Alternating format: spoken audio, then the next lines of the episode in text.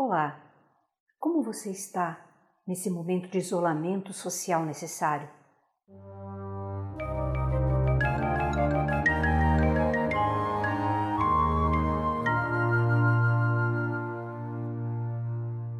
Você está sentindo a solidão bater? Ou será que já está entrando em conflito com os demais moradores da casa? E em tempos normais? Os seus relacionamentos costumam ser uma fonte inesgotável de alegria e crescimento para você e para outra pessoa? Quando termina um relacionamento afetivo, vocês continuam amigos ou não querem mais contato algum? Será que você acredita que a felicidade não é para você porque você acaba sempre sofrendo por amor? Dando sequência ao mês da fluidez, nós vamos conversar um pouco sobre um dos aspectos mais complicados e caóticos da vida de um ser humano, que são os relacionamentos. Então, fica comigo que eu vou explorar agora um aspecto oculto e dificilmente explorado, que é a influência dos arquétipos nos relacionamentos humanos. Quem acompanha o nosso canal já sabe o que são arquétipos e já sabe também o poder que eles exercem em todos nós. Mas, resumindo em uma frase, se é que isso é possível, os arquétipos são programas conscientes que existem no inconsciente da humanidade e esses arquétipos nos proporcionam, nos dão informação de altíssima qualidade, altíssima frequência. Informações que nós podemos chamar de virtudes. Isso, virtudes. Para quê? Com a finalidade de ordenar a nossa experiência aqui nesta encarnação, a nossa existência aqui na matéria.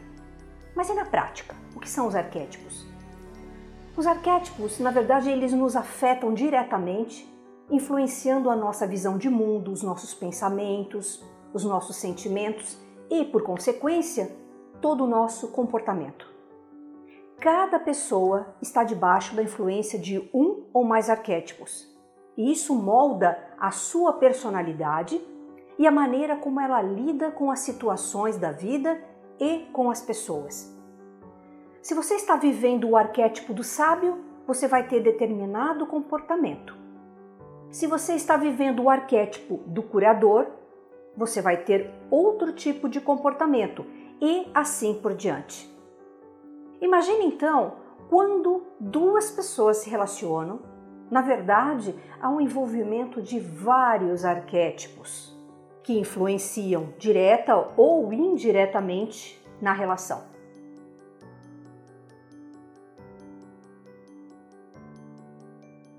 Por isso, para uma relação ser bem-sucedida, é muito importante que se conheça quais os arquétipos que ambos estão vivendo.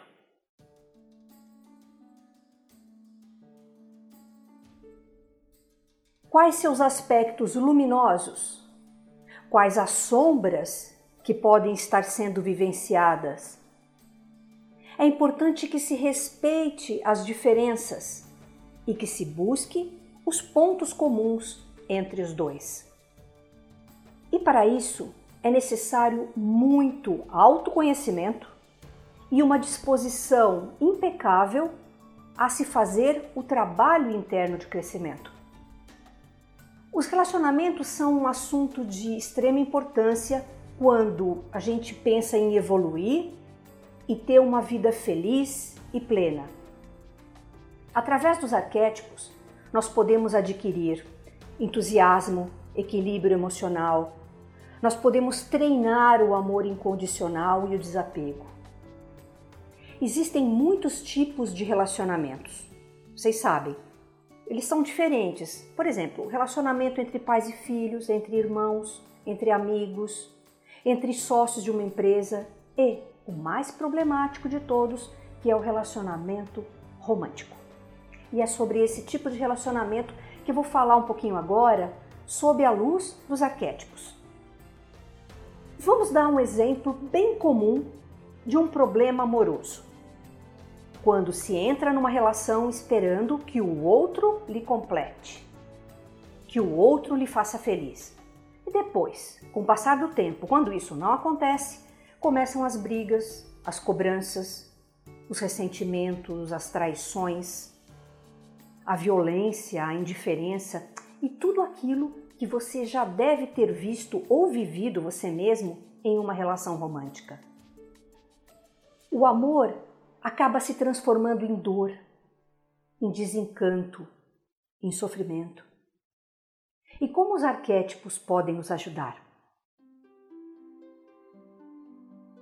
Bem, dentre esses 22 arquétipos do mapa arquetípico que você já deve conhecer, eu selecionei quatro deles que são essenciais para nós ativarmos em nós, visando nos relacionarmos de forma mais consciente com outras pessoas e para colocar fim ao sofrimento pelo amor de uma vez por todas.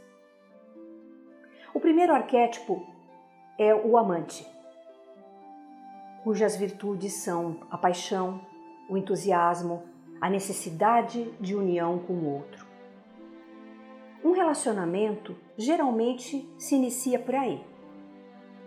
Ele é a faísca inicial que acende o fogo em nós, que nos movimenta, que nos faz mais bonitos e alegres, cheios de vida, vendo o mundo colorido e perfumado.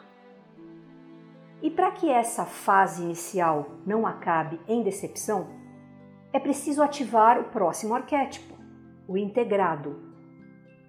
É ele que nos dá a sensação de sermos íntegros, completos, completos em nós mesmos. Essa completude nasce da integração de dois aspectos que existem em todas as pessoas, os femininos e os masculinos, que a filosofia chinesa chama de yin e yang. Quando nós estamos completos, nós ganhamos autonomia, isso é, nós não temos mais aquela urgência, aquela necessidade patológica de ter alguém do nosso lado para nos completar e ser felizes. E para uma relação ser bem-sucedida, é fundamental que o amor entre essas duas pessoas não tenha condição alguma para existir.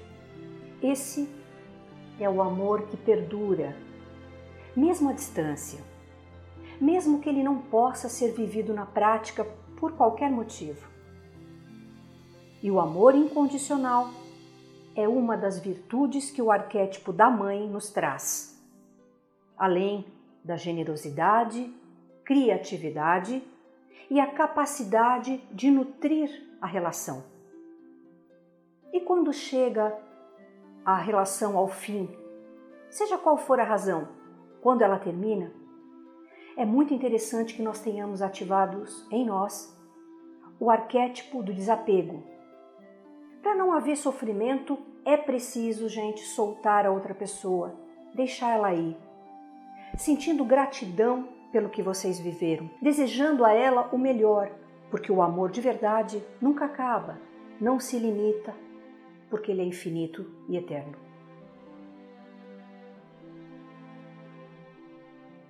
Esse é um pequeno exemplo do poder que os arquétipos têm e que nós podemos ativar. Todos eles já estão potencialmente no nosso ser como uma informação disponível em potencial, mas para acessar essa informação é necessário algum tipo de ativação. Então, Vamos fluir juntos? Fique com o meu grande abraço de sempre